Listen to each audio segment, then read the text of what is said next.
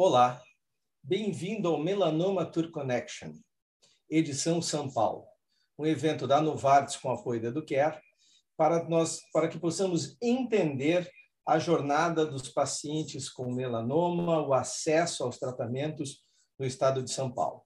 Eu sou o Dr. Alexei Peter dos Santos, médico oncologista e eh, mestrando do programa de Educational Technology da Universidade da British Columbia.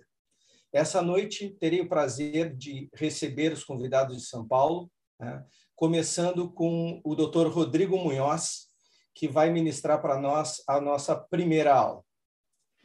Rodrigo, bem-vindo. A palavra está contigo. Muito obrigado, Alexei. É uma honra participar dessa iniciativa educacional e desse evento. Gostaria de agradecer a Novartis pelo apoio e pela Educare pela viabilização e pelo apoio técnico, e, sobretudo, a você, Alexei, pela mediação e organização desse tema que é de extrema relevância. Eu vou começar falando sobre o impacto do melanoma no estado de São Paulo, Eu sou oncologista clínico, trabalho especificamente com tumores de pele e sarcomas, tanto no Hospital Sírio-Libanês quanto no Instituto do Câncer do Estado de São Paulo. Então, eu tenho consigo conviver com a dualidade que a gente tem no cenário brasileiro entre aquilo que é oferecido através do Sistema Único de Saúde e aquilo que é oferecido através do sistema privado. Esses são meus potenciais conflitos de interesse. E para entender um pouquinho o impacto no Estado de São Paulo, é fundamental contextualizar o Brasil frente às incidências de melanoma em nível global. E a verdade é que o Brasil tem uma posição intermediária. Esses são dados da Organização Mundial de Saúde, já um pouco desatualizados, a gente aguarda uma atualização desses números, mas de qualquer forma, a tendência provavelmente se mantém hoje, em 2021.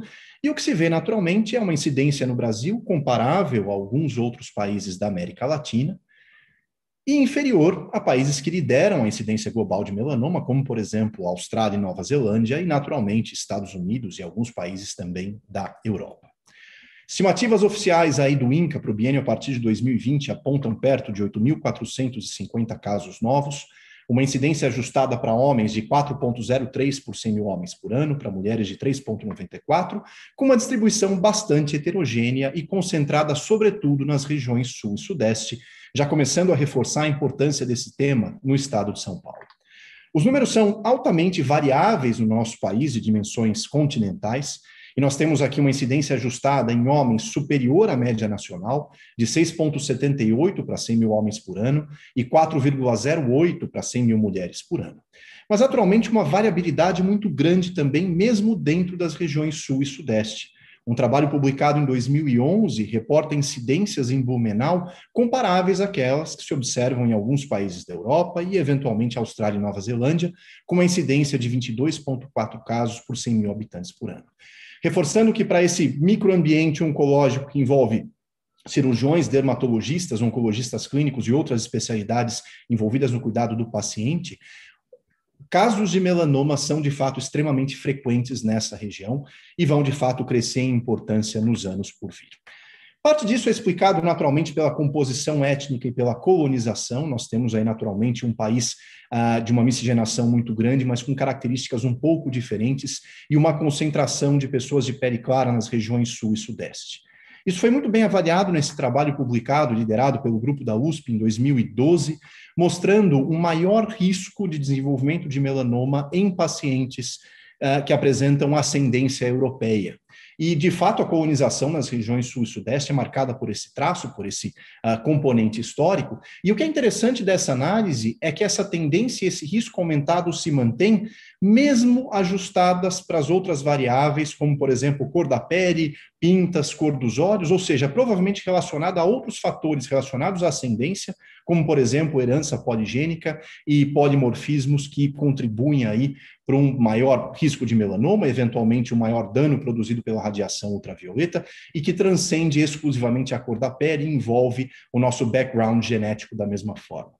Mas mesmo dentro do estado de São Paulo, a gente tem uma variabilidade muito grande. Esse é um trabalho publicado em 2014 com base em dados da Fundação Oncocentro, coletados entre 2006 e 2011, quase 3.200 casos novos de melanoma, reportando no estado de São Paulo, já sete anos atrás, uma incidência inferior à que a gente tem hoje, 1,32 casos por 100 mil habitantes por ano.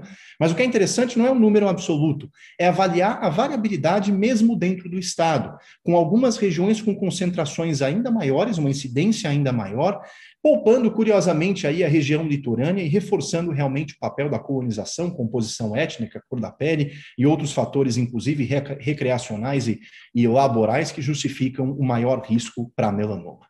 De modo que, em agregado, se a gente colocar tudo isso em perspectiva, nós temos esses números. População de Estados Unidos, Brasil e São Paulo, 328 milhões, 211 milhões e 45 milhões.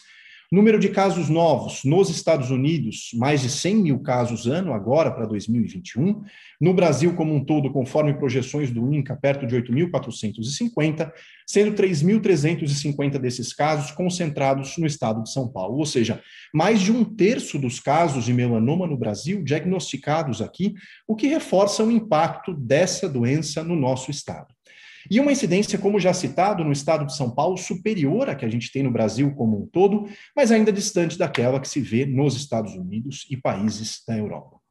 E o que chama atenção é que a incidência do melanoma vem crescendo substancialmente nas últimas décadas muito em fruto, naturalmente, de uma estratificação da avaliação de lesões cutâneas, diagnóstico mais acurado, maior acesso a dermatologistas, mas, de qualquer forma, o que se vê como efeito e como produto disso é um aumento no número de diagnósticos de melanoma, tanto do melanoma in situ, que tem uma incidência, uma curva da incidência mais acentuada, mas também do melanoma invasivo. E essa é uma tendência que muito provavelmente vai se manter, manter para as próximas duas décadas, essas são projeções do CDC norte-americano que vem se confirmando, mostrando de fato um incremento no número de casos novos de melanoma, saindo de perto de 80 mil casos novos ano em 2011, passando agora por pouco mais de 100 mil casos novos ano em 2021, e uma projeção de se atingir mais de 120 mil casos novos ano, perto de 2030, e uma tendência que muito provavelmente vai ser replicada e mantida aqui no estado de São Paulo. Isso, de fato, é reforçado por alguns dados brasileiros. Essa foi uma série uh, montada a partir de registros hospitalares, registros populacionais, uh, e publicada pela Andrea Mello em 2018, mostrando uma variação percentual média anual de 2000 a 2013 de perto de 20% em homens e perto de 14% em mulheres, confirmando essa tendência ascendente do número de casos novos de melanoma no Brasil.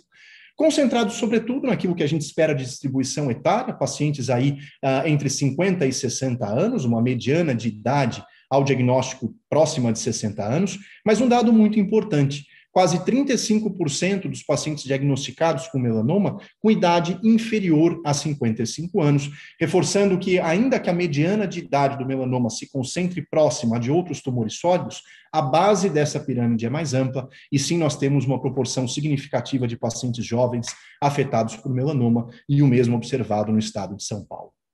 Se a incidência vem aumentando, pelo menos globalmente em países desenvolvidos, a mortalidade não vem acompanhando essa tendência. Esses são dados do CIR norte-americano, mostrando que, de fato, esse incremento na incidência se confirma, mas a mortalidade, inclusive, com uma tendência à queda, sobretudo a partir de 2013 e 2014, hoje com uma sobrevida em cinco anos estimada, para o diagnóstico independentemente do estadio, próxima de 94%. E é importante salientar esses números porque eles são diferentes do que a gente tinha de padrão histórico e já começam a ser influenciados pela incorporação de novos tratamentos, tanto no contexto da doença avançada quanto no contexto adjuvante. O banco de dados que serviu de base para essa análise do CIR foi compilado entre 2011 e 2017 Lembrando que em 2011 foi o ano em que nós tivemos a primeira aprovação de um imunoterápico, o ipilimumab para doença avançada, e a aprovação de uma primeira droga-alvo, que foi o vemurafenib, também para pacientes com doença avançada e com mutação do gene BRAF. O que chama atenção é que, infelizmente, no estado de São Paulo, os números são um pouco discordantes no que diz respeito à mortalidade. A incidência vem crescendo, só que ao invés da mortalidade estável, o que a gente vê é um incremento em mortalidade. Essa foi uma publicação que eu tive a honra de coautorar e que foi publicada agora em 2020, que buscou avaliar a mortalidade do melanoma com base em declarações de óbito num período de 20 anos, dados coletados aí de 1996 a 2016, utilizando por base o Sistema Estadual de Análise de Dados, o SEAD, e o que se vê aqui é uma tendência a incremento na mortalidade em pacientes do sexo masculino, em pacientes de qualquer sexo acima de 60 anos e um aumento ainda maior em homens acima de 60 anos. É isso que a gente consegue ver nessas curvas, sobretudo aqui na parte superior, em azul, uh, tanto para homens acima de 60 anos, em menor grau para mulheres acima de 60 anos, mas uma tendência a aumento na mortalidade muito significativa, preocupante e que vai na contramão daquilo que a gente observa em nível global, ou pelo menos em países desenvolvidos. E um pouco disso tem relação não só com a oferta de tratamento, mas com o momento do diagnóstico. Esses são dados do CIR mostrando a distribuição de casos de melanoma conforme estadio ou manifestação, extensão de doença, e, subsequentemente, a sobrevida em cinco anos. E o que se vê na casuística do CIR é que 83% dos pacientes com melanoma têm o diagnóstico com doença localizada. Só 9% tem doença regional e 4% tem metástases à distância no momento do diagnóstico. E, naturalmente, né, barras de sobrevida em cinco anos totalmente discrepantes, com uma sobrevida em cinco anos superior a 95% para os pacientes com doença localizada, caindo para perto de 68% com doença regional, e mais uma vez aqui números superiores ao padrão histórico pelo período que esse banco de dados foi analisado, 2011 a 2017, e quase 30% dos pacientes com doença metastática vivos em cinco anos, aqui uma, um claro impacto da incorporação de novos tratamentos para doença avançada. E se a gente volta para os dados brasileiros e, sobretudo, para os dados de São Paulo, a gente vai ver uma gritante diferença na distribuição em função do estadio. Essa foi uma série publicada já em 2008, que levou em consideração um banco de dados de um serviço terciário de dermatologia da Santa Casa de São Paulo, com pacientes atendidos entre 1993 e 2006, quase 400 pacientes. E o que a gente vê aqui é uma distribuição totalmente dispar do ponto de vista de estadio ao diagnóstico. Quase 21% dos pacientes chegando com doença regional e quase 10% dos pacientes chegando com doença metastática. É exatamente o dobro do que a gente tem nos dados do CIR. E o que chama atenção também é a proporção de pacientes chegando com melanomas espessos, quase 16% com um de 2 a 4 milímetros e impressionantes 35% dos pacientes com Breslow superior a 4 milímetros, reforçando as dificuldades de acesso, o diagnóstico tardio, o tratamento cirúrgico em fases mais avançadas da doença, que também contribuem para essas curvas de mortalidade. Esses dados estão em linha com uma outra publicação do Vinícius Vasques, com base no banco de dados do Hospital de Barretos, também um serviço terciário, considerando pacientes atendidos entre 97 e 2011, mais de mil pacientes, e aqui exatamente o mesmo fenômeno. Quase 16% dos pacientes com Bresel entre 2 e 4 milímetros e 21% ou mais dos pacientes com Bresel com mais de 4 milímetros. E a mesma coisa, 20% dos pacientes com doença estadio 3 e quase 16% com doença estadio 4. E a mesma coisa nesse estudo mais já, já, citado, publicado pela Andrea Mello, utilizando registros populacionais hospitalares de mortalidade, um N muito maior aqui, quase 30 mil pacientes avaliados, mas demonstrando o mesmo fenômeno. 20% dos pacientes chegando com doença estadio 3 e impressionantes 26%. Isso aqui é quase sete vezes maior do que a casuística do CIR, chegando com doença estadio 4. Naturalmente, é importante colocar isso em contexto. Aqui existe um viés da coleta de dados, muitos serviços oncológicos e, por natureza, recebendo pacientes com doença mais avançada, muitos pacientes com doença estádio 1 e 2 ficando essencialmente em serviços da comunidade ou centros dermatológicos, mas, de qualquer forma, são números muito alarmantes. Da mesma forma, alarmantes são os intervalos entre o diagnóstico inicial e o tratamento definitivo com quase 25% dos pacientes diagnosticados nessa série com um intervalo entre diagnóstico e tratamento superior a 90 dias, o que reforça os entraves em acesso e tratamento adequado que nós encontramos no Brasil como um todo. Um pouco dessa, desse impacto em mortalidade também é devido à limitação que nós temos hoje de acesso a tratamentos contemporâneos. É inegável que o melanoma sofreu uma mudança de paradigma extremamente profunda uh, nesses últimos anos, a partir de 2011, mas sobretudo a partir de 2014, às custas da incorporação de imunoterapia e também de terapia-alvo. Não só para doença metastática, mas também no contexto adjuvante. Agentes como ipilimumab, nivolumab, pembrolizumab e a combinação de ipinivo Inibidores de BRAF-MEK, como vemurafenib, cobimetinib e dafenib e tramitinib, hoje são utilizados em larga escala e correspondem às terapias padrão para uso em primeira linha. Outros agentes não disponíveis no Brasil também se somaram ao arsenal, como o herpes vírus oncolítico Tivec e a combinação de encorafenib e binimetinib, que é aguardada no Brasil provavelmente para o próximo ano. Isso para doenças metastáticas se traduziu num ganho sem precedentes. O que se viu foi um salto na proporção de pacientes vivos em dois, três, cinco anos muito significativo. Nós saímos do nosso padrão histórico com quimioterapia ou história natural da doença, como prefiram, de 15% dos pacientes vivos em cinco anos, passando por perto de 34% a 40%, seja com agentes anti-PD1 imunoterapia, seja com inibidores do BRAF-MEK, e se aproximando de 52% dos pacientes vivos em cinco anos com a combinação de ipinivo. Ou seja, um valor quase três a quatro vezes superior àquilo que se tinha com quimioterapia citotóxica convencional, reforçando a magnitude do impacto que esses novos tratamentos tiveram para os pacientes com doença metastática.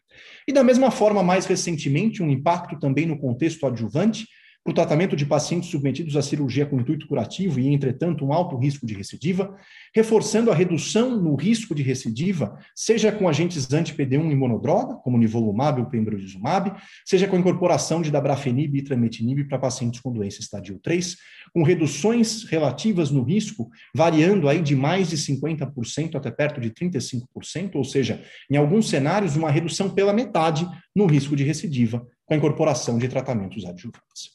O grande problema é que isso se traduz num custo significativo. Naturalmente, nós temos limitações de acesso pela duração prolongada do tratamento adjuvante.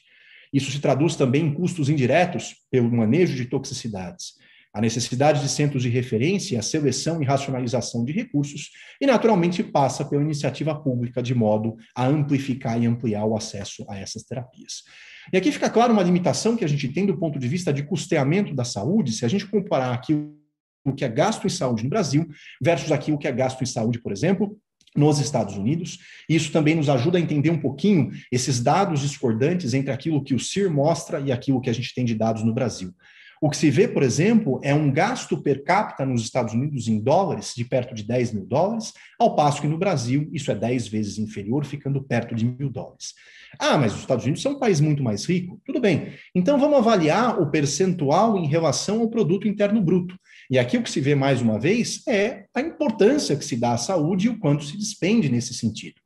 Um percentual do produto interno bruto de perto de 17% nos Estados Unidos e metade disso em países da América Latina, perto de 8,5%, e uma posição intermediária no Brasil, perto de 11%, mas consideravelmente inferior àquilo que se gasta nos Estados Unidos. Isso, naturalmente, com um impacto significativo na nossa capacidade financeira de incorporação de novas tecnologias.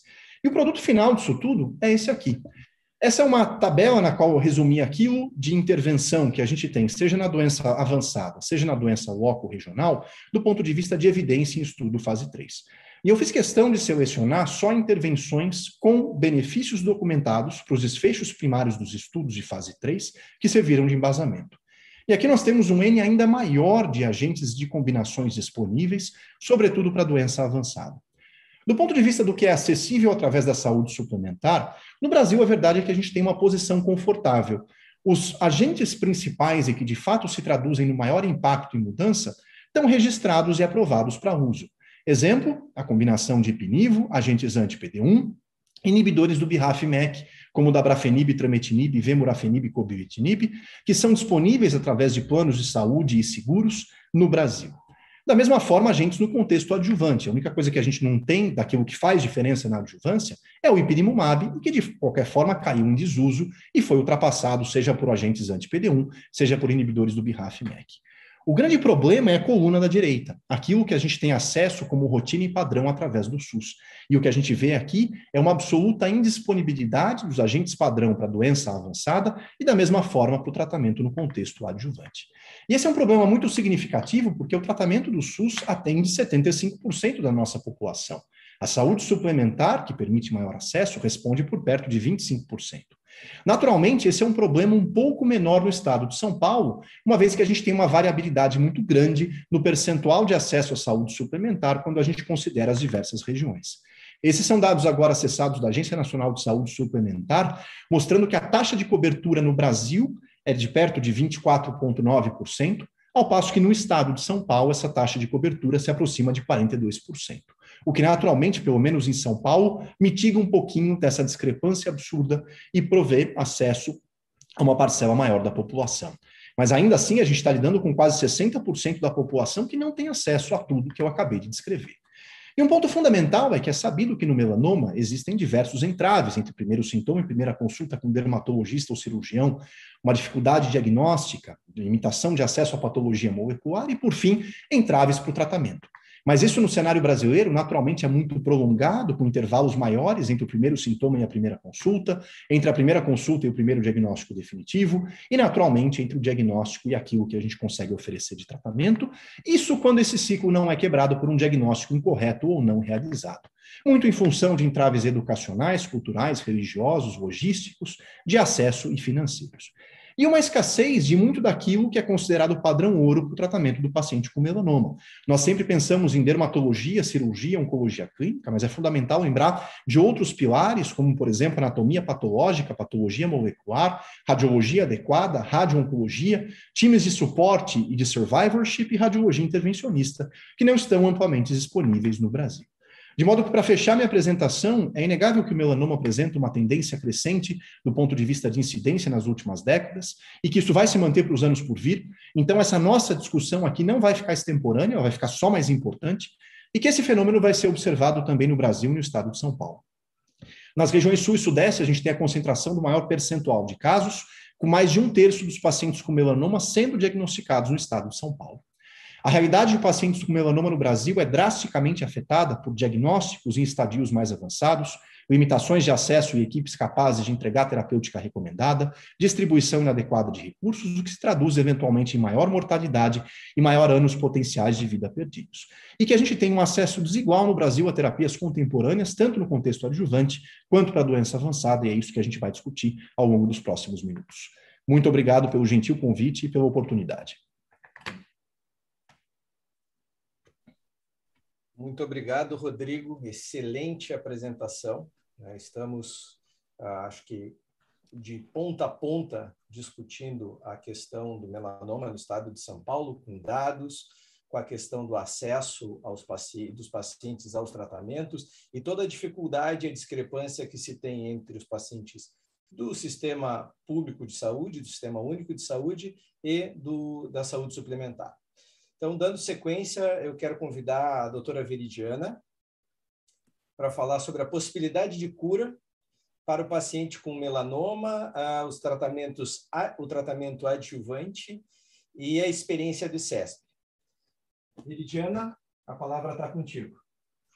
Boa noite, mais uma vez, muito obrigado pelo convite, é um prazer estar aqui entre amigos, né? Falar um pouquinho do papel do tratamento adjuvante, o Rodrigo já passou essa parte estatística, né? E a experiência do ICESP, né? Que acho que é algo muito marcante entre nós. Esses são os meus conflitos de interesse. Acho que essa parte estatística eu vou passar e já vou direto para a abordagem inicial do melanoma e posteriormente já falando um pouco de como é a nossa experiência no ICESP.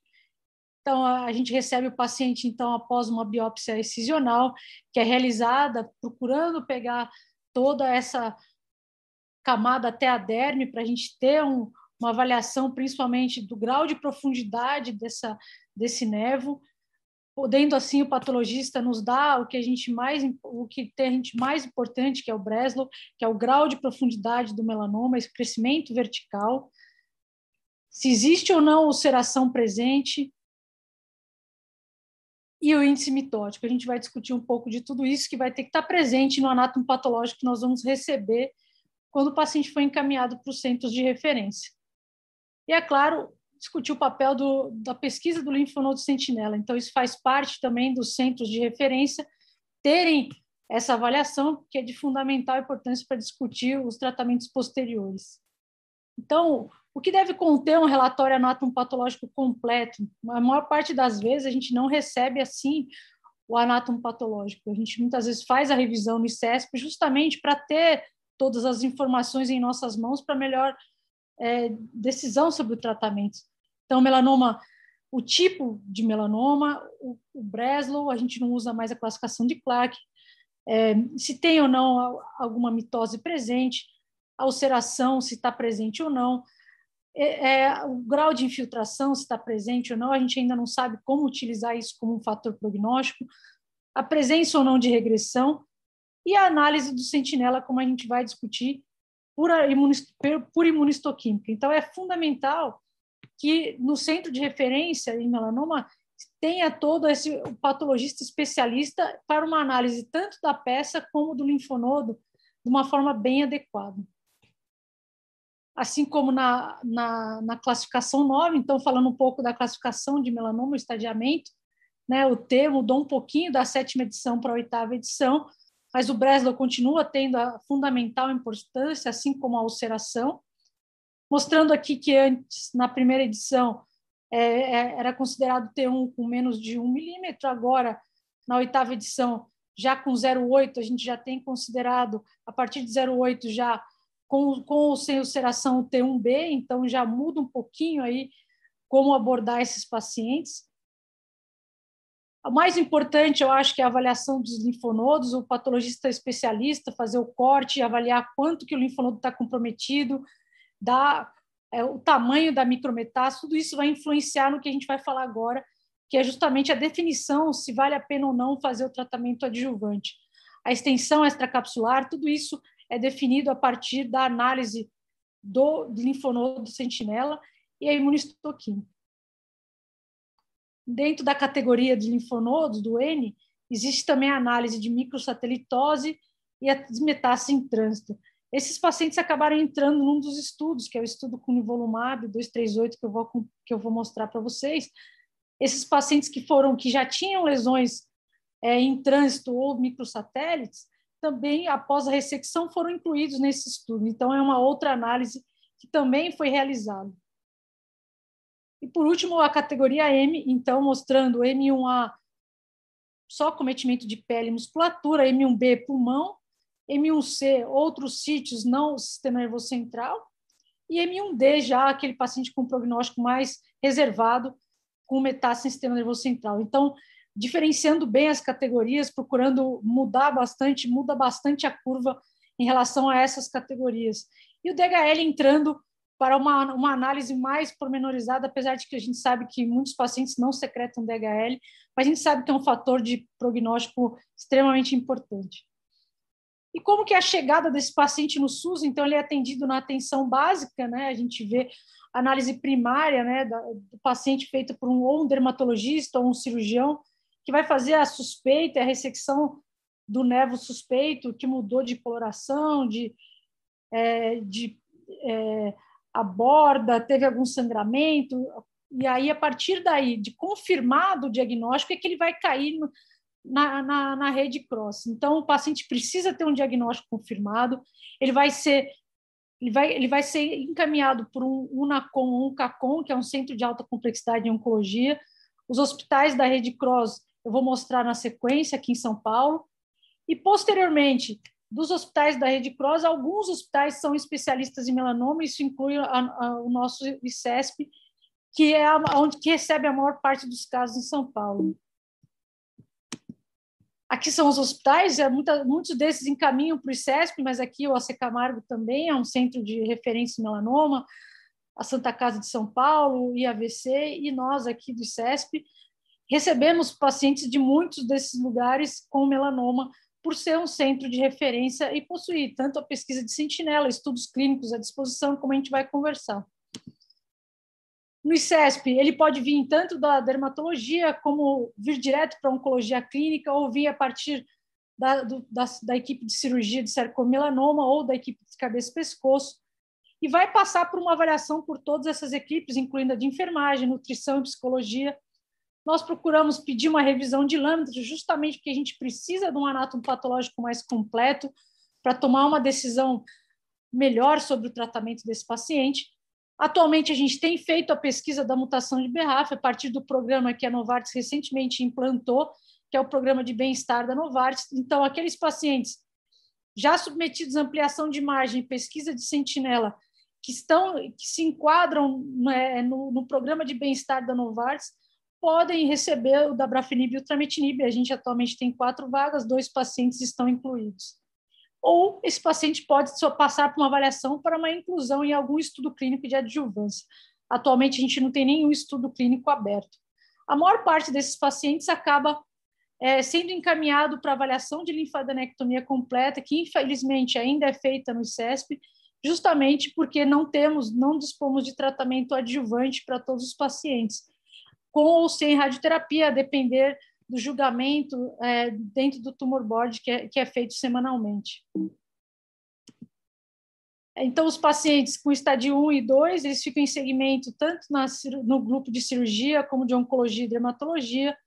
A mesma coisa para o estádio 3, muitas vezes a gente tem pedido imagens para esses pacientes periodicamente, justamente pela possibilidade de abrir algum estudo e a gente poder incluir em adjuvância ou na doença metastática.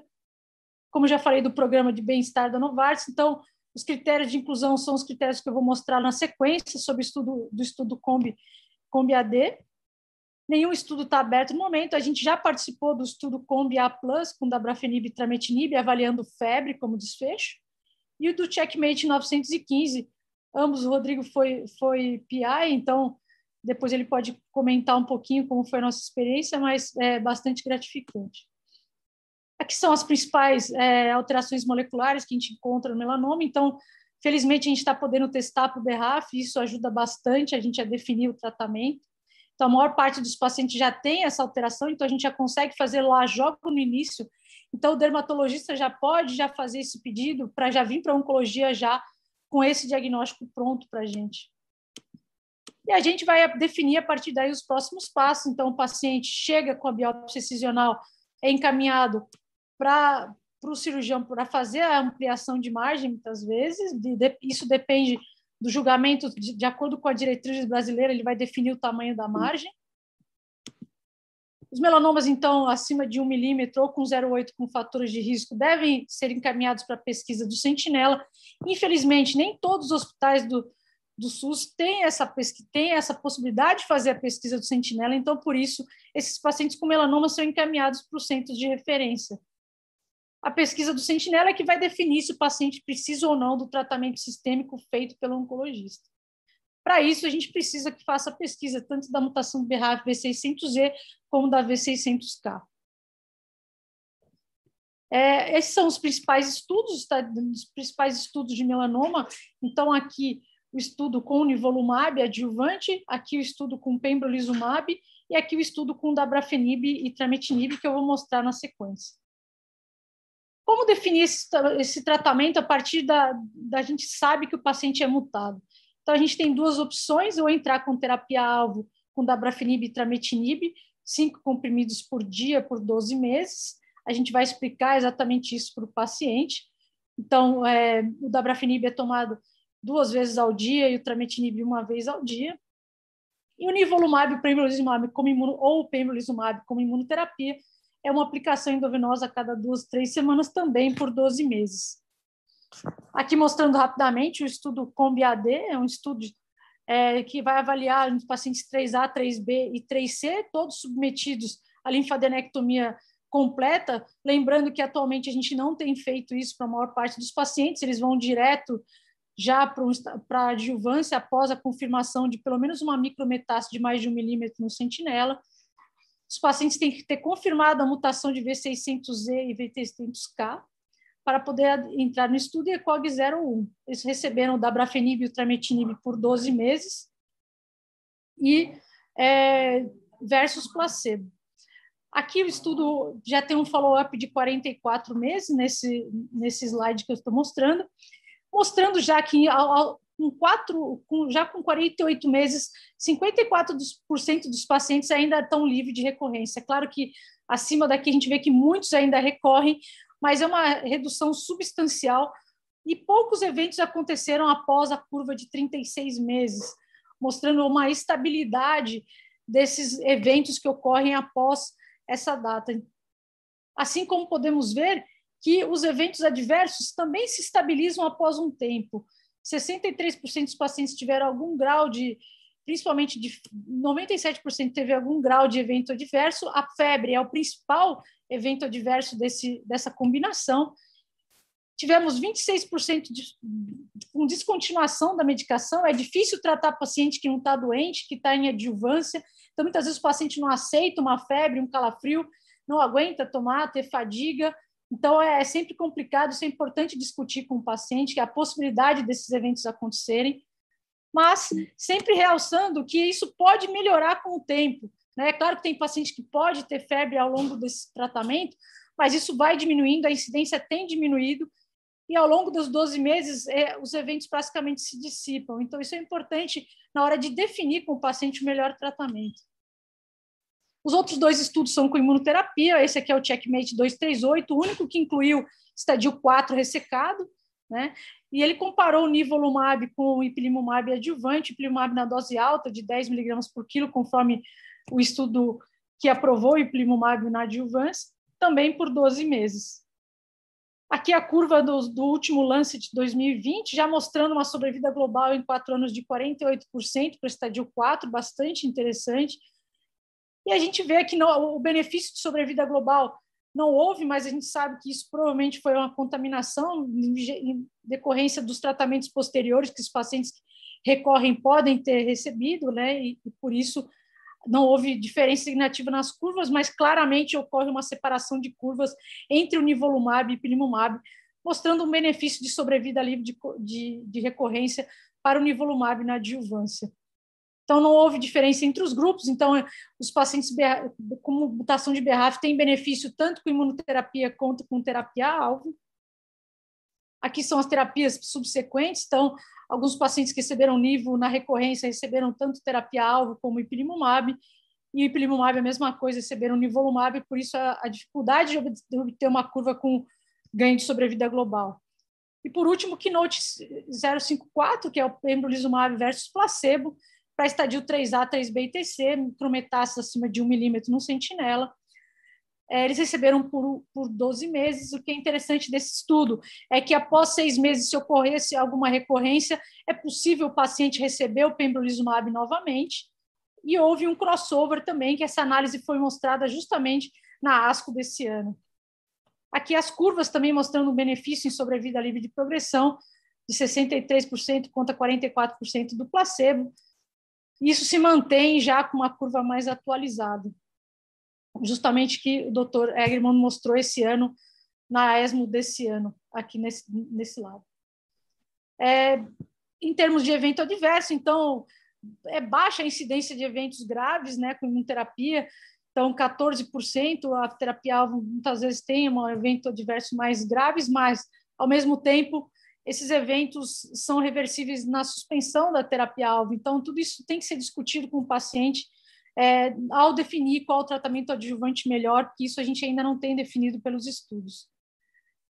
Então, aqui, só mostrando as curvas, né, se a gente for observar a terapia-alvo, é, o benefício é maior é, no, no início, nos primeiros 12 meses, e depois ocorrem os maiores eventos. Após a suspensão da terapia-alvo, os eventos começam a acontecer, diferente das duas curvas aqui com, com a imunoterapia, em que nos primeiros, o benefício ocorre a partir dos 12, a partir dos, dos 24, 36, eh, dos 3, 36 meses, mostrando que as curvas começam a abrir mais para frente. Então, realmente o platô começa a partir de 12 meses, ao contrário do que acontece com, com a terapia-alvo. Então, um benefício mais a longo prazo, com uma estabilidade da curva, menor toxicidade e menos taxa de descontinuação.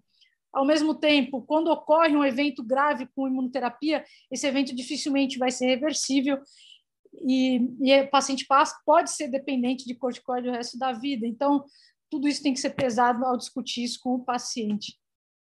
Então, é, esses são os principais estudos aqui do lado direito, né? O primeiro com o ipilimumab, depois o de Dabraitran, o Nivo com IP e o Pembro versus placebo. Isso tudo a gente não sabe qual que é a, superioridade, a gente não, não tem usado mais o ipilimumab na adjuvância pela alta toxicidade risco de óbito, inclusive.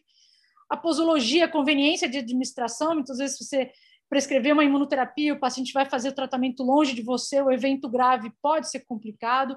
É diferente da terapia-alvo, que o paciente suspendendo a medicação ele já melhora rapidamente. Então, tudo isso tem que ser levado, né? Se o paciente tem muitas outras medicações concomitantes, se tomar mais comprimido vai ser um problema para ele. Acho que tudo isso tem que ser discutido com o paciente de uma forma bem tranquila, para que ele se sinta bastante confortável com a decisão.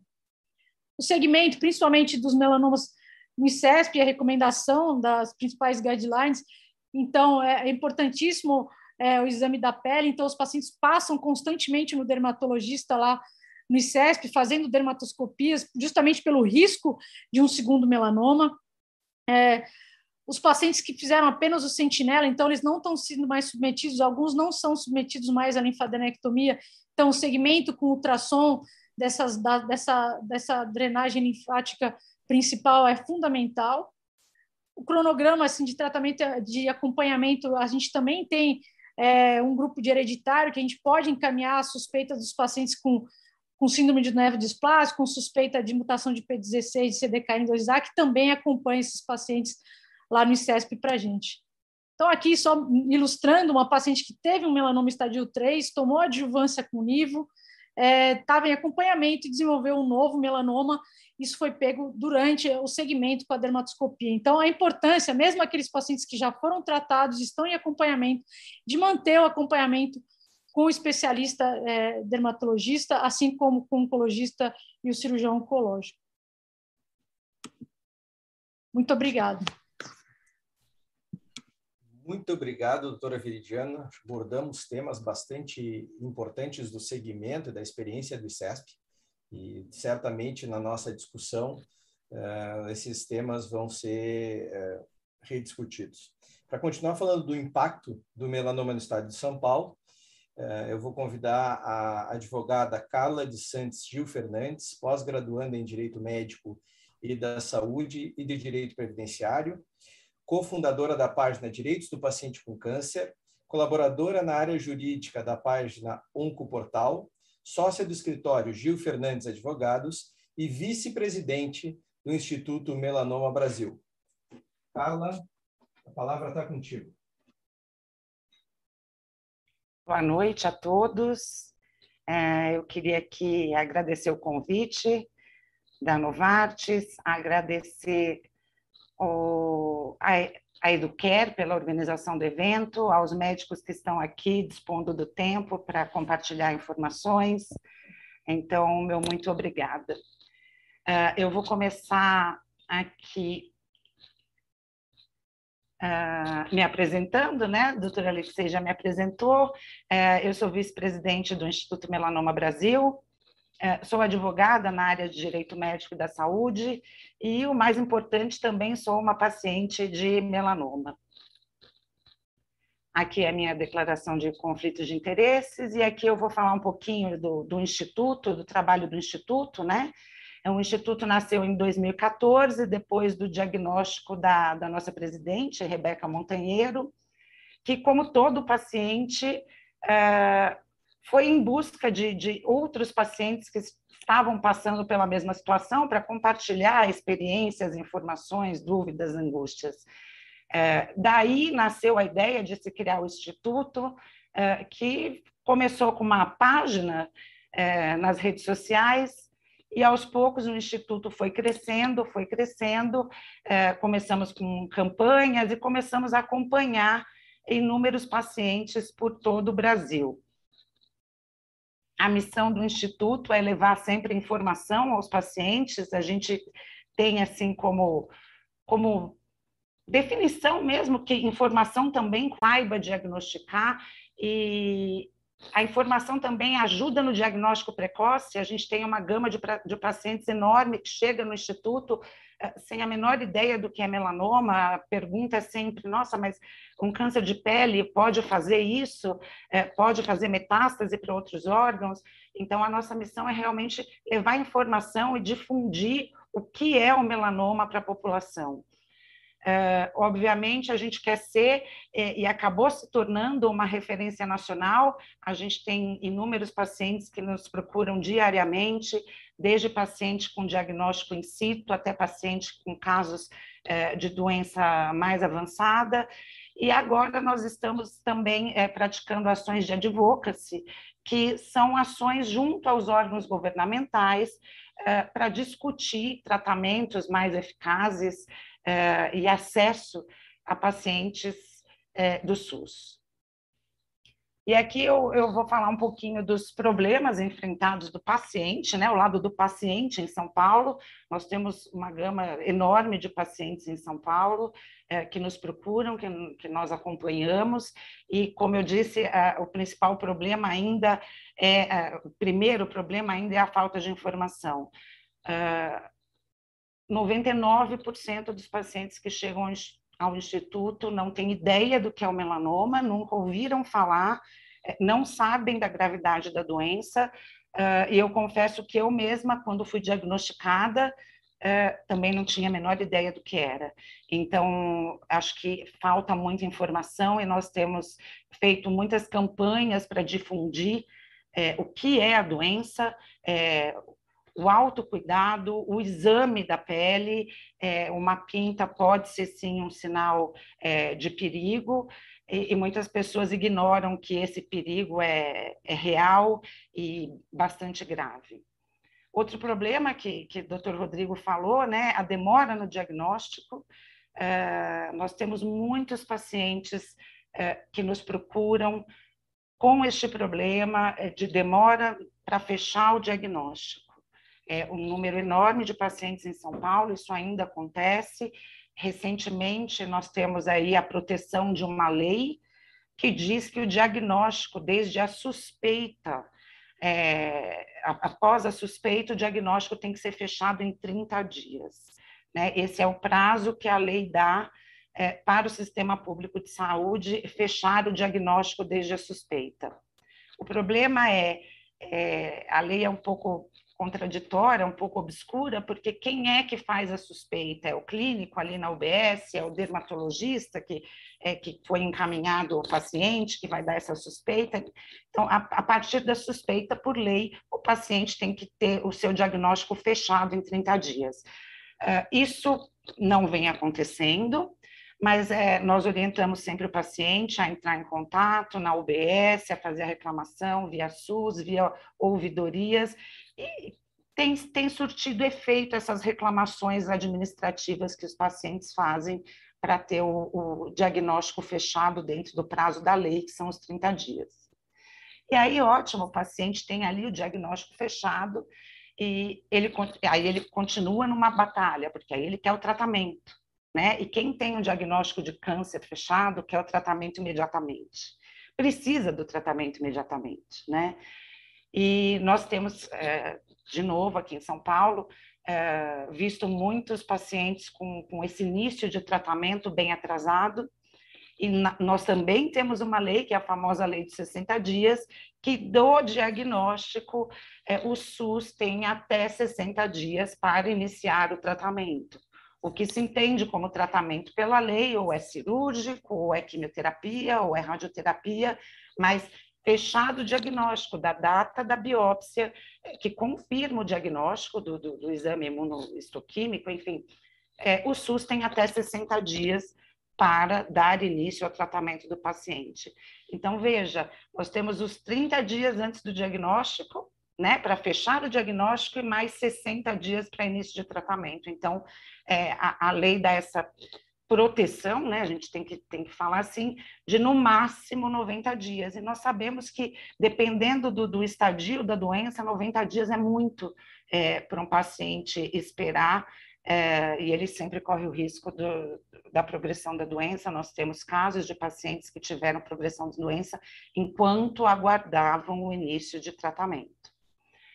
É, outro problema enfrentado é a dificuldade de acesso a exames né? É, então, o médico pede é, os exames para o estadiamento, a tomografia, a ressonância, muitas vezes não tem vaga. Alguns é, hospitais é, têm acesso mais fácil, principalmente na capital, mas em cidades do interior a gente tem notado que há uma dificuldade aí de agendamento de exames, é, um exame importantíssimo que é a dermatoscopia, que o paciente tem que fazer em acompanhamento, é, bastante difícil o paciente conseguir agendar pelo SUS, o, o é, mesmo o PET-CT, que é um exame fundamental para alguns, é, alguns casos, paciente também encontra muita dificuldade, muitos pacientes recorrem à ajuda de familiares, à vaquinha é, é, pela internet, para poder é, fazer esses exames e, e apressar um pouquinho as coisas no diagnóstico e tratamento.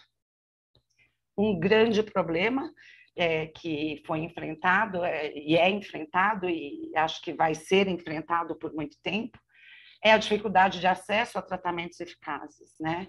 Então, hoje, o, o tratamento padrão do SUS é, não, infelizmente, é, não tem dado muita resposta positiva, em especial para o paciente de doença avançada.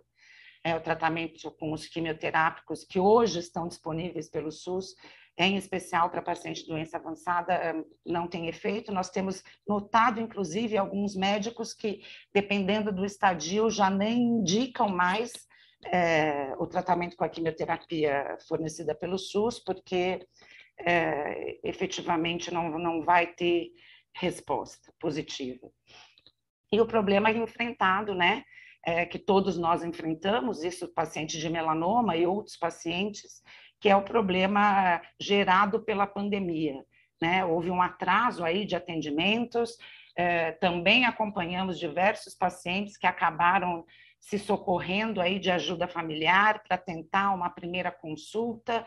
É, a suspeita do diagnóstico veio no meio da pandemia, quando não, não estava se fazendo consultas é, além de, de Covid é, nas UBS, então o paciente teve que recorrer ao, ao médico do sistema privado para conseguir é, fechar o diagnóstico, e aí, quando a coisa acalmou, voltou para o SUS, já com o diagnóstico fechado, mas esse, esse é um problema que nós enfrentamos, é, sem sombra de dúvida, aqui em São Paulo.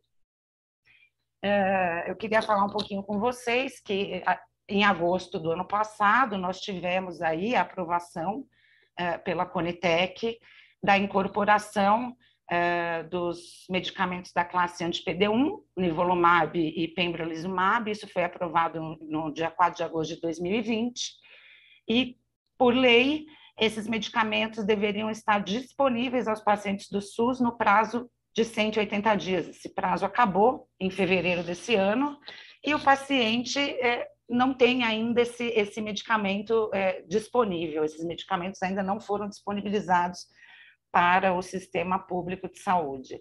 É, é importante a gente notar que esse prazo definido por lei entre incorporação e efetivação da oferta do medicamento no SUS ele é justamente feito para que todos os trâmites burocráticos do Ministério da Saúde sejam executados dentro desses seis meses para efetivamente disponibilizar os remédios aos pacientes do SUS, mas infelizmente, é, não raro, isso acontece deles excederem o prazo e a gente fica assim, é, sem saber o que dizer para o paciente, porque os pacientes estão acompanhando, nós temos pacientes necessitando urgentemente dessa medicação e a medicação não está disponível. Né? Infelizmente, quando houve essa apreciação aí para incorporar os imunoterápicos, não houve a recomendação para incorporação da terapia-alvo, é, o que deixou aí uma porcentagem de pacientes bastante chateado. E aí, por conta de todos esses problemas, né, de acesso de medicamentos ainda não disponíveis, é, algumas ONGs se uniram e formaram uma coalizão e nós começamos com uma campanha chamada A Luta é por Todos. O Instituto Melanoma Brasil faz parte dessa coalizão, é, o Colabore com o Futuro, o IVOC, a MUC, é, são ONGs que participam dessa coalizão, é, porque nós achamos que juntos nós podemos, é, com mais facilidade, ser ouvidos pelo Ministério da Saúde e começar aí uma campanha para que os medicamentos cheguem logo aos, aos pacientes do SUS. É, o, o, tema da campanha é a, é a luta é por todos, por quê? Porque nós queremos todos os medicamentos é, nós queremos que todos os pacientes sejam beneficiados. Né? É, eu vou aqui passar um pouquinho o, o meu slide. É, veja, veja bem, é, ficamos todos muito felizes com a imunoterapia, é, foi uma conquista enorme, mas nós gostaríamos muito que as terapias-alvos fossem incluídas nas diretrizes de tratamento do melanoma. Isso, em tese, ainda é possível, ainda que elas não tenham sido incorporadas, porque é, no melanoma, o Ministério da Saúde é, faz DDTs. As DDTs possibilitam a inclusão de medicamentos não incorporados pelo SUS. Em tese, as diretrizes de tratamento abrem essa possibilidade é, de inserção de medicamentos que não foram incorporados pelo SUS. É, como para o melanoma, o que o Ministério da Saúde vai expedir é uma diretriz de tratamento, então é possível que as terapias-alvos é, sejam incluídas nessas diretrizes. É, a coalizão é, tenta, de toda maneira, é, engajar a sociedade. Nós temos um manifesto, nós participamos é, de várias é, lives nas nossas redes sociais, de todas as ONGs, é, explicando para o paciente, é, é, importante o paciente entender porque o remédio foi incorporado, mas ainda não chegou, é importante o paciente entender aonde esse processo todo está parado, é, o paciente tem esse direito, ele quer saber, o familiar tem esse direito, ele quer saber, então nós temos buscado essas informações junto ao Ministério da Saúde para verificar aonde que isso, que isso tudo parou, né? É, nós também realizamos audiências públicas com alguns parlamentares nos, é, em alguns estados, no Paraná, eu participei pessoalmente da audiência pública, é, no Rio Grande do Sul também, estamos com audiências públicas programadas para São Paulo e ainda também com uma audiência pública programada em Brasília. Tá? É, o que é importante eu trazer para vocês é, durante esse mês, nós fizemos duas reuniões com o Ministério da Saúde para saber sobre o, aonde, aonde esse processo de disponibilização de medicamentos parou, né? Por que, que o medicamento ainda não chegou? A primeira reunião nós fizemos exatamente com a comissão responsável pela elaboração da diretriz de tratamento de melanoma.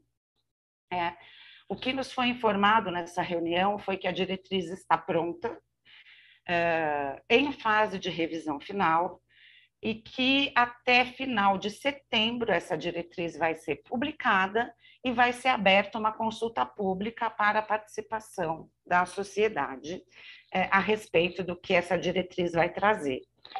Uh, nos foi informado também que, a princípio, a terapia-alvo não estaria nessa diretriz, só as imunoterapias, e agora cabe a nós, como sociedade civil, como sociedade médica, é, batalhar ali, assinar os manifestos e participar dessa, dessa luta da, da sociedade mesmo para que as terapias-alvo sejam incluídas. Então, até final de setembro, essa diretriz aí deve ser publicada pelo Ministério da Saúde. A outra reunião que nós tivemos foi justamente com o setor responsável pela atualização da PAC, porque não adianta ter diretriz se não tem valor de financiamento repassado para os, os CACONs ou NACONs. E é, foi uma reunião bastante difícil, eu posso dizer, é, e o que nos foi passado é que eles só vão pensar em mexer em a PAC depois que a diretriz estiver é, atualizada, devidamente publicada e passar por consulta pública. Então, infelizmente, é, nós pedimos um prazo aí para eles, olha, mas vocês, né, nós alegamos que eles já passaram o prazo da lei, mas infelizmente eles foram incapazes de, de nos dar esse prazo. Então, nós estamos aí aguardando as diretrizes de tratamento serem publicadas para aí é, começarem a, a se falar em atualização de valor de APAC é muito importante a gente pensar que quando houve a incorporação dos medicamentos, lá em agosto de 2020, já foi feito um estudo de custo-efetividade, já houve um planejamento, isso não tem que ser rediscutido agora. Né? Essa fase de discussão de, de custo, de quanto aumentaria o financiamento, já passou. Né? Então, agora é colocar no papel e efetivamente, efetivamente atualizar o valor do, do, do repasse aí do, do, das APACs para os CACONs e ONACONs. Ah, eu queria convidar a todos vocês, né? Eu deixo aqui é, o site alutaeportodos.com, é, o site da Coalizão Melanoma. É, lá nós temos um manifesto, nós estamos colhendo assinaturas para levar para Brasília, é, para levar para o Ministério da Saúde e continuamos é, na nossa luta para que esses medicamentos cheguem o mais rápido possível aos pacientes do sistema público de saúde. Eu vou encerrar aqui, é, deixando para vocês o contato é, da, da, ONG, do Instituto Melanoma Brasil. É, vou até fazer um pedido que direcionem os pacientes, nós acolhemos os pacientes, orientamos, informamos. É, segue aqui todos os nossos contatos. É, e eu termino mais uma vez agradecendo a todos pela oportunidade de poder divulgar aqui as informações e agradecendo novamente o convite da Novartis. Obrigada, gente.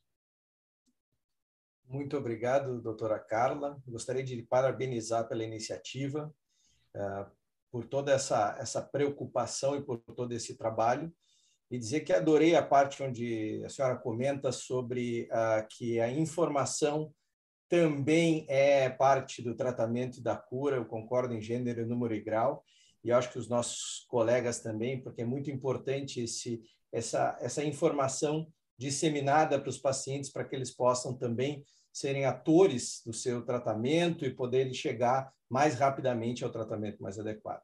Dando sequência à programação, eu vou convidar uh, para falar sobre a importância das diretrizes de tratamento de melanoma para o tratamento dos pacientes com melanoma o Dr. Daniel Vilarim Araújo, chefe do Serviço de Oncologia Clínica do Hospital de Base, formado em Medicina pela Universidade Federal da Paraíba, residência em Clínica Médica pela, pela Unesp, residência em Oncologia Clínica pelo AC Camargo, fellowship em Desenvolvimento de Drogas do Prince Margaret Cancer Center, no Canadá.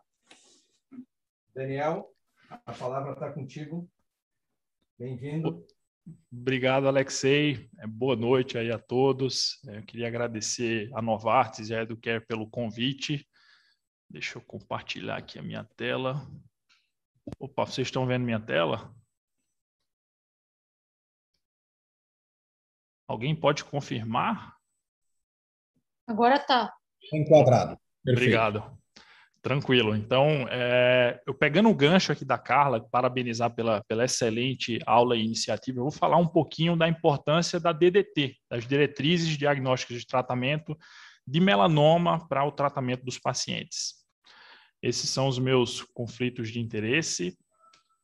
E, rapidamente, nos próximos 10 minutos, é, a ideia é organizar o que já foi mostrado aqui durante essa sessão para que a gente consiga discutir posteriormente.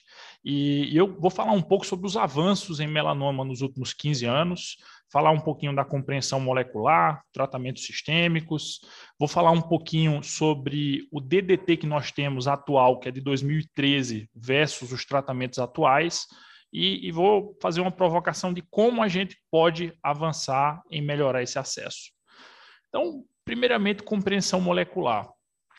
E eu queria começar falando que, que a gente, ao longo aí dos últimos 10, 15 anos, é, a gente viu que o melanoma ele é muito mais complexo do que antes se imaginava. Então, até no, no melanoma de, de pele, é, ele, ele é diferente entre si, é, dependendo da região onde o tumor surge, dependendo se essa área é uma área fotoexposta, exposta ao sol ou não. E os tipos de melanoma, eles também têm uma variação muito grande do ponto de vista genômico. Então, aqui eu trago como exemplo o melanoma cutâneo, que é o melanoma convencional mais frequente, Aqui uma foto de um melanoma de mucosa, mucosa de boca, e aqui um melanoma acral, que acomete muitas unhas, o tornozelo. E, e vejam aqui desse, lado, desse gráfico aqui do lado que a quantidade de mutações é, identificadas no tipo cutâneo ela é muito maior do que do tipo acral e do tipo de mucosa. Tá? Aqui nesse gráfico a gente consegue ver de maneira um pouco mais clara, já denotando que na verdade são doenças distintas, apesar de, de as duas, de as três, né, serem chamadas de melanoma.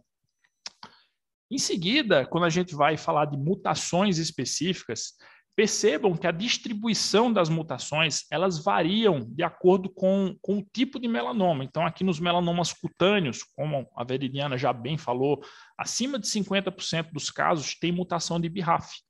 Mas quando a gente fala dos melanomas acral e de mucosa, esse número é em torno mais ou menos de 20%, já mudando bastante. E dentro desses, desses melanomas que são BRAF positivo, percebam que tem várias mutações possíveis. As mais frequentes são o V600E e V600K, mas tem várias outras mutações é, com um significado já determinado ou não, é, aumentando um pouco a complexidade na compreensão. Outra coisa que eu queria falar também rapidamente é que até nos melanomas cutâneos, dependendo de onde nasce esse melanoma, por exemplo, uma área foto, não fotoexposta, por exemplo, aqui no, no tronco, versus no rosto, que é uma área fotoexposta, o perfil mutacional ele muda. Então, a chance de haver uma mutação de BRAF numa área não fotoexposta, ele é maior do que de uma área fotoexposta, que, por exemplo, a gente tem uma incidência mais alta de mutações de NRAS. E assim sucessivamente, mostrando que compreender molecularmente melanoma é relevante para tratar melhor. Agora, bem rapidamente, falar um pouco de avanços terapêuticos nos últimos anos. E aqui eu trago, em primeiro lugar, terapia-alvo, né? terapia eh, particularmente para os pacientes que têm mutação no BRAF. Essa curva aqui da esquerda é comparando o vemurafenib, que é um inibidor de BRAF, com dacarbazina, que é um quimioterápico, que é, que é conhecido desde a década de 70 para melanoma. E esse é o tipo de curva que a gente gosta, né? aquela curva que não precisa de estatística, que as curvas são absolutamente bem separadas. No caso, essa é uma curva de sobrevida livre de progressão, demonstrando aí um, um, um benefício é, significativo para os pacientes que usaram vemurafenib. Aqui, nessa curva da direita, é, a gente vê que a adição de, de um inibidor de MEC, que está também na via do BRAF, a gente usando, por exemplo, da Brafenib e Trametinib, aqui na nossa linha azul, a gente tem também ganhos comparado com o uso de Dabrafenib, que é outro inibidor de BRAF isoladamente, mostrando que você é, inibir essa via com duas drogas é mais relevante do que você inibir com uma só droga, já denotando outro avanço. Em termos de sobrevida global, é, as coisas ficam até mais interessantes. Então, essa é uma pura análise, uma análise conjunta de, de, de trabalhos que usaram da Brafenib e Trametinib, inibidor de BRAF e MEC. E percebam que, em cinco anos, 34% dos pacientes é, que usando essas drogas estavam vivos, o que é um número que a gente não, não, não via absolutamente com quimioterapia convencional. E perceba ainda que, dependendo do tipo de resposta, é, é, existe uma probabilidade mais alta ou mais baixa do paciente estar vivo. Então, aquele, naqueles pacientes que tiveram resposta completa, em cinco anos, 71% desses pacientes estavam vivos, que é um número muito significativo.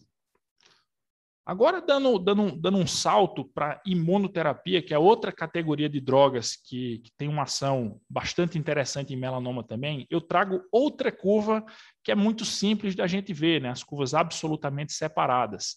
Aqui a gente está observando a comparação de nivolumab, que é um anti-PD1, versus da carbazina, que é a quimioterapia convencional. Essa é uma curva de sobrevida livre de progressão.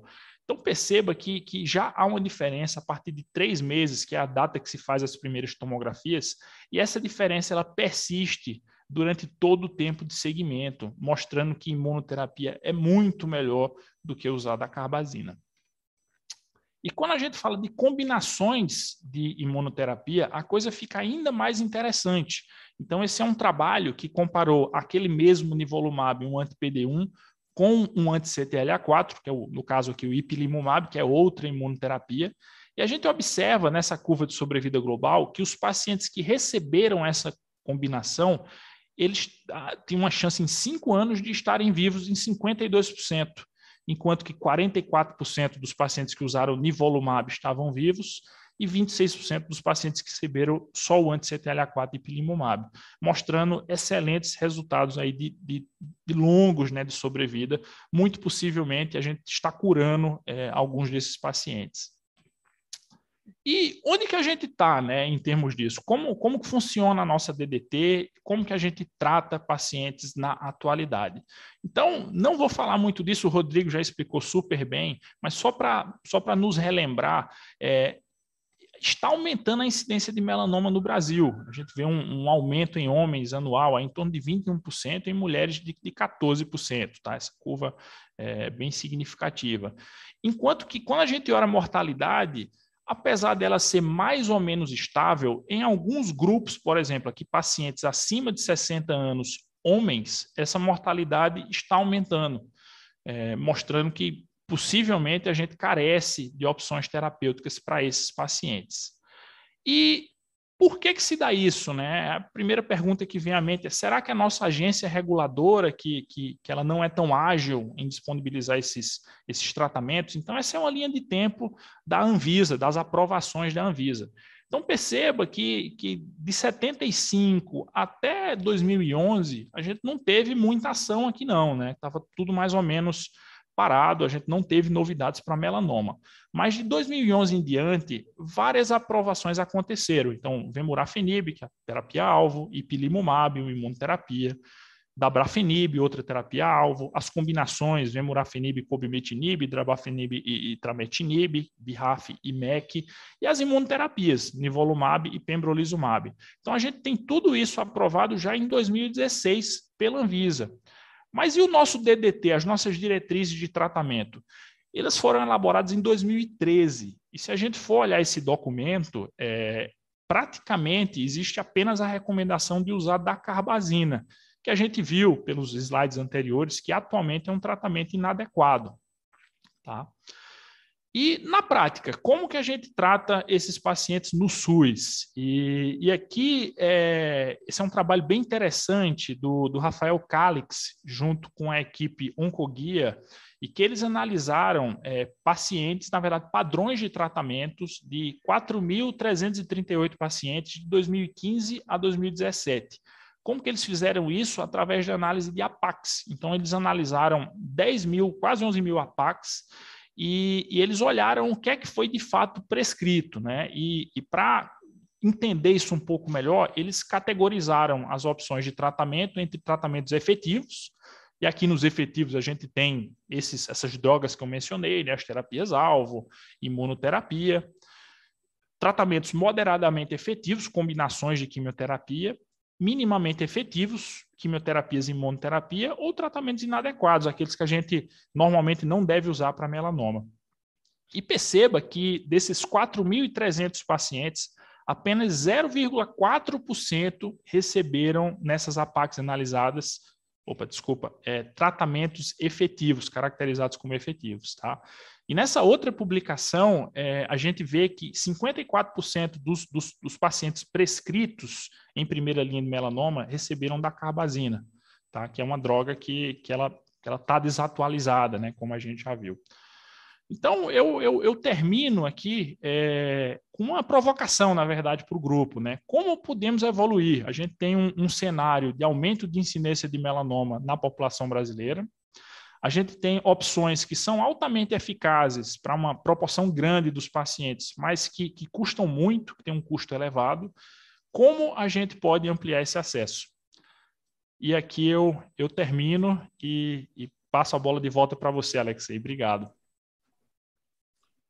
Muito obrigado, Daniel. A gente tem algumas, alguns comentários aqui de pacientes e de outros participantes elogiando o evento mas eu gostaria de começar então a nossa discussão com todos os participantes com a, a provocação do Daniel, né, que nos traz esse dado de um, 0,4% dos pacientes nesse, nesse estudo realizaram um tratamento, um tratamento dito efetivo. Né? Então, como a gente pode uh, melhorar esse cenário dos pacientes com melanoma e desde a apresentação do Dr. Rodrigo, a gente vê que tem curvas que aumentam a incidência de, de melanoma, e, infelizmente, uma curva no nosso país que mostra também uma, um aumento da mortalidade. Então, como é que a gente pode, quais são as ideias de vocês, os pareceres, em relação à atualização de DDT e como fazer para que a gente acompanhe essa tendência global de que se aumenta a incidência, nós temos um decréscimo da mortalidade, porque a gente está fazendo o diagnóstico mais precoce e provavelmente proporcionando mais curas. Não sei se o doutor Rodrigo quer começar, mas eu gostaria de que você, cada um de vocês desse seu parecer sobre esses temas, DDT, incidência e mortalidade. Bom, Alex, é importante sempre a gente, talvez, tentar fatiar esses temas um pouco espinhosos em diferentes esferas aí, né? Ah, começando pela questão da incidência, ah, de fato é um fenômeno global, a gente vê um aumento da incidência significativa do melanoma. Em alguns países, isso é muito influenciado por um sobrediagnóstico de lesões de potencial uh, maligno indeterminado, e aí, naturalmente, de se pecar, se opta por pecar pelo excesso e classificar lesões não malignas como lesões malignas, isso é um fenômeno. Pouco disso fruto do maior acesso a dermatologistas, avaliação de pele, a exames de check-up, que tem um impacto significativo no diagnóstico de melanomas precoces. Mas isso é menos preocupante num contexto em que você tem a enorme maioria dessa incidência diagnosticada com doença localizada, com altas chances de cura, como o que a gente demonstrou para a casuística norte-americana. Esse aumento na incidência na realidade brasileira é muito mais preocupante. A gente mostrou aqui que esse aumento da incidência ele vem acompanhado também de um aumento da mortalidade. E quando a gente pega distribuições por estadio, mostrando que perto de 30% dos pacientes são diagnosticados com doença em fases mais avançadas, seja na forma de doença regional, seja na forma de doença metastática, isso se traduz num impacto às custas desse aumento da incidência muito maior e totalmente distinto daquele que a gente vê em países desenvolvidos, em que você tem um enorme aumento de, de, de melanoma in situ, que naturalmente tem uma facilidade de manejo muito maior. Então, meu ponto é, não é só o aumento da incidência, é o aumento de pacientes com doença uh, loco regional, aumento de pacientes com uh, doença metastática, numa população que é majoritariamente atendida através do Sistema Único de Saúde, que entrega hoje tratamentos ineficazes. O Daniel acabou de trazer esse trabalho feito pelo Calix, que foi muito interessante, que ilustra muito bem a realidade daquilo que é ofertado no Sistema Único de Saúde no Brasil, e, e reforça esse abismo que a gente tem entre melhor prática vigente e aquilo que de fato é oferecido.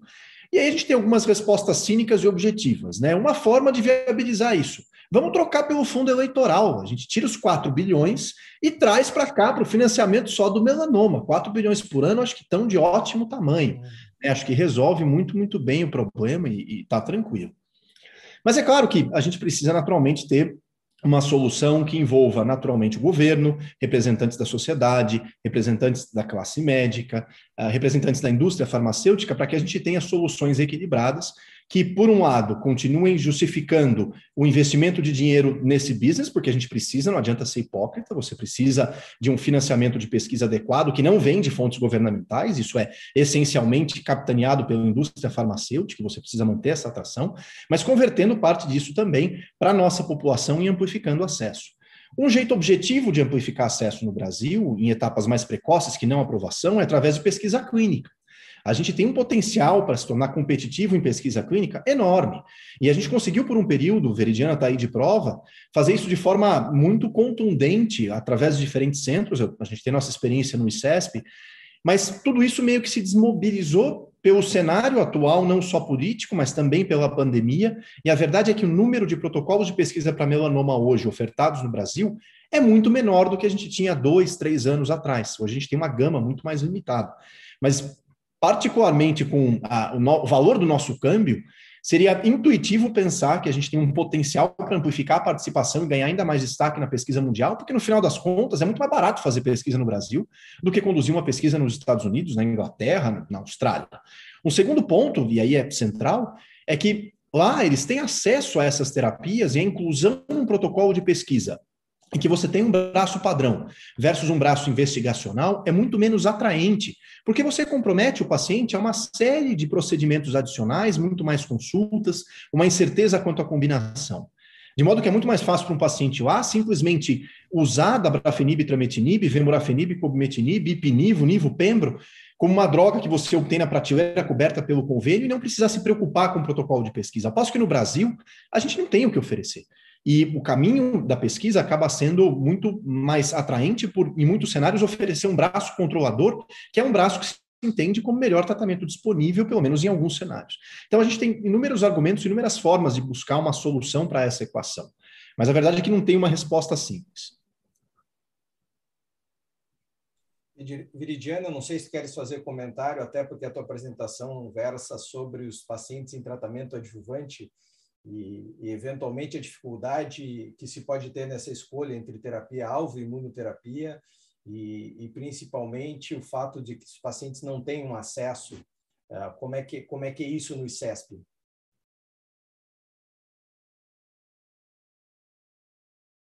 Acho que você está muda, Veridiana. Está desligado. Desculpa. Eu acho que nessa parte de adjuvância a gente tem menos dificuldade do que na doença metastática. É claro que agora com o programa Bem-Estar da Novartis a gente conseguiu incluir aí alguns pacientes, mas é, até uma delas foi até difícil de convencê-la, porque realmente você vai colocar efeito colateral e aceitar isso. Então, acho que para adjuvância a gente tem menos problema do que para doença metastática.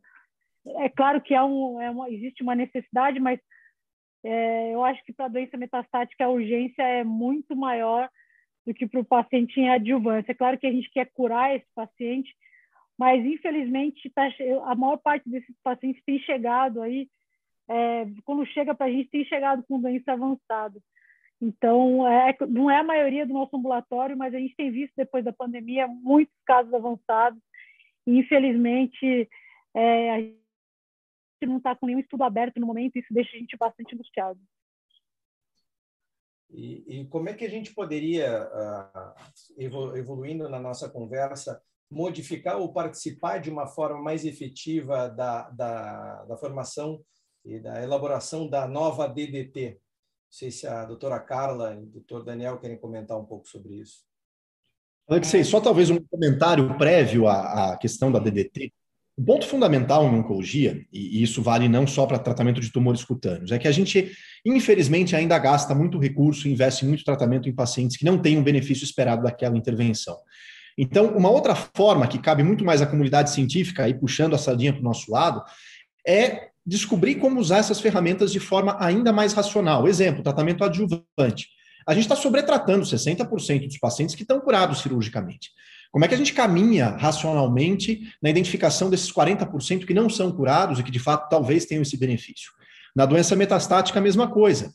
A gente tem, apesar dos dados de sobrevida global, quase 60% a 70% dos pacientes progredindo em 4 a 5 anos, o que não é um número desprezível às custas, seja de resistência primária, seja de resistência secundária. Como é que a gente otimiza esse desfecho e tenta identificar, sobretudo, os pacientes primariamente refratários? Então, naturalmente, tem um papel de aumentar o acesso e, e reduzir custo e racionalizar recurso vindo tanto de fontes pagadoras quanto, eventualmente, dos fornecedores, mas existe um, uma lacuna muito grande do ponto de vista de racionalização de uso desse recurso, que é caro e que é, tem uma justificativa para esse preço, mas que a gente usa ainda de forma relativamente indiscriminada com refinamento. O maior exemplo disso é que a gente não tem um biomarcador em melanoma que não seja a mutação do BRAF. A gente não tem. Não usa nenhum outro biomarcador, raramente fusão de TRK. Mas expressão de PDL1 não se usa no melanoma. Avaliação de carga mutacional não é aplicável. Acabou de ter uma revisão mostrando que carga mutacional não é um bom biomarcador para tumores cutâneos em geral, para discriminar quem se beneficia ou não, assim como não é para outros tumores sólidos. Então, a gente precisa caminhar nesse sentido também, de concentrar os esforços naqueles pacientes que de fato têm uma maior chance, e isso vai ser através de melhores estratégias para estratificação de risco no contexto adjuvante, melhores biomarcadores, tanto no contexto adjuvante quanto na doença avançada.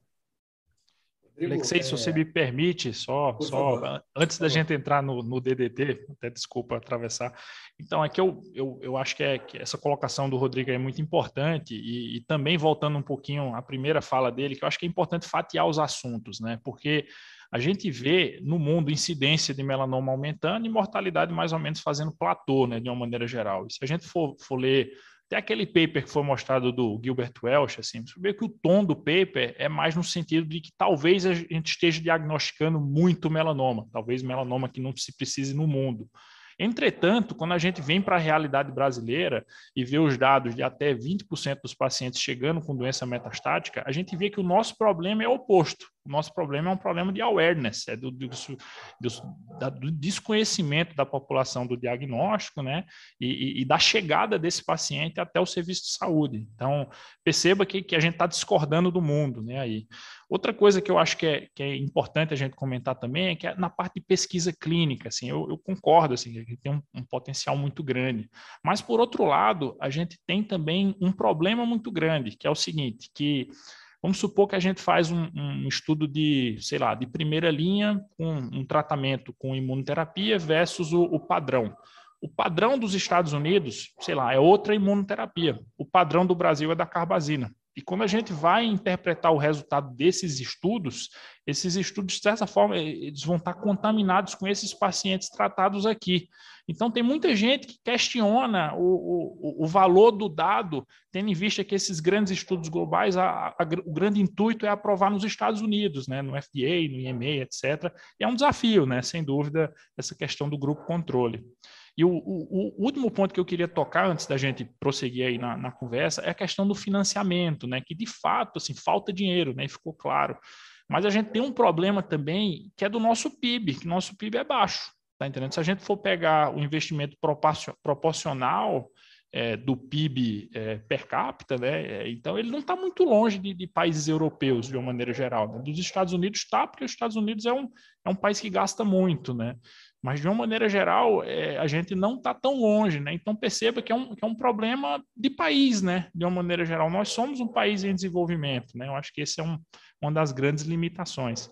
Então, estou falando muito, vou passar a bola de volta aí, Alexei. Obrigado. Não, por favor, a, a palavra é de vocês.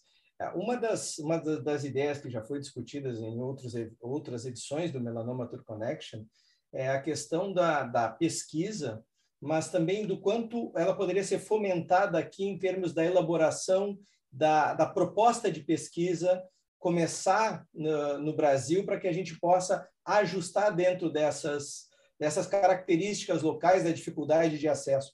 Porque eu, eu concordo com o Rodrigo quando ele diz que talvez um, um, estudo nos Estados Unidos, na Austrália, no Canadá seja menos atraente em função das linhas que já estão uh, aprovadas, mas talvez no Brasil, onde tem essa dificuldade de acesso desde o início, se nós tivéssemos uma proposta elegante e atrativa, talvez nós conseguíssemos dar uma, uma melhor primeira linha para os pacientes e já inseri-los num contexto de uma, de uma pesquisa de linhas subsequentes.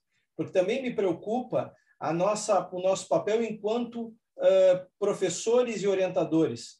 Se os nossos alunos, os nossos residentes, eles não têm experiência com a situação, condição clínica e com a droga em si, dificilmente eles vão lembrar dessa, dessa ou vão ter a, a, a, a busca daquele tratamento nos seus primeiros pacientes. Então, tá, claro que a gente está falando de centros de referência que vocês trabalham, mas não podemos esquecer que o melanoma no Brasil, ele, na grande maioria dos outros estados, ele não é tratado exclusivamente por centro de referência, e esses centros de referência, eles também, e tem toda uma discussão sobre quem deveria tratar o melanoma, mas esse, e aí a gente ampliaria muito essa discussão, mas talvez tenha um pouco da pesquisa que o Rodrigo pontuou, e talvez tenha esse, esse, essa caracterização mais local que tu pontuas, Daniel, que eu acho que também tem que ser levado em consideração, porque eh, a gente não pode mais continuar tratando nossos pacientes com dacarbazina.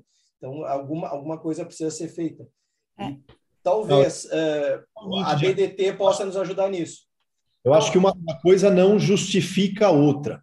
Na verdade, é, essa é uma janela de oportunidade, mas absolutamente em linha com, com a sua argumentação.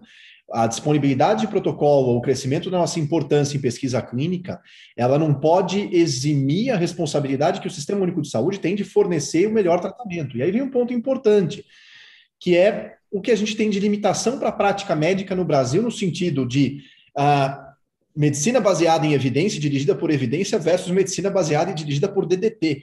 E isso é surreal. A gente, como médico, fica espremido entre aquilo que a gente entende que é o mais adequado e aquilo que de fato a gente consegue oferecer uh, por conta das limitações do sistema no qual a gente está inserido. Eu gostaria de, de dar aqui o, o, meu ponto de vista como ONG, que representa pacientes, e como advogada que atua nessa área de direito médico da saúde. Uh, é importante, primeiro, concordo, concordo com vocês, é, o número de pacientes é, nos últimos seis, oito meses que tem procurado a ONG, já com doença em, em estágio avançado, aumentou de uma forma absurda, mas é, eu, como, como paciente, como advogada que atua nessa área, é, gente, é, a única maneira da gente resolver o problema é com mais investimento público. Não tem outra maneira, né? Existe toda a questão da pesquisa clínica, mas assim, saúde pública é dever do Estado. Sim, não somos alienados, sabemos da finitude dos recursos, sabemos de tudo isso, mas justamente por não sermos alienados, sabemos do, de, de, desse desperdício de dinheiro público que está aí na imprensa para todo mundo ver o tempo inteiro. Né? Eu sei, vocês sabem, os pacientes que estão precisando de remédio, remédio não chega também sabem. É, e, e, assim, eu lido com outro problema ainda maior.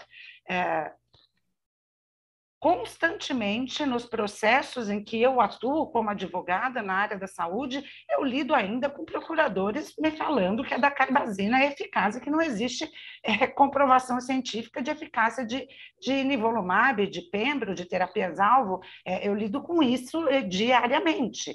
É, com, com esse tipo de desinformação de pessoas que defendem o Estado né? Então, assim, é, é um problema seríssimo. É, o que nós podemos fazer agora, Alexei, você falou, o que nós podemos fazer agora com, em relação à DDT?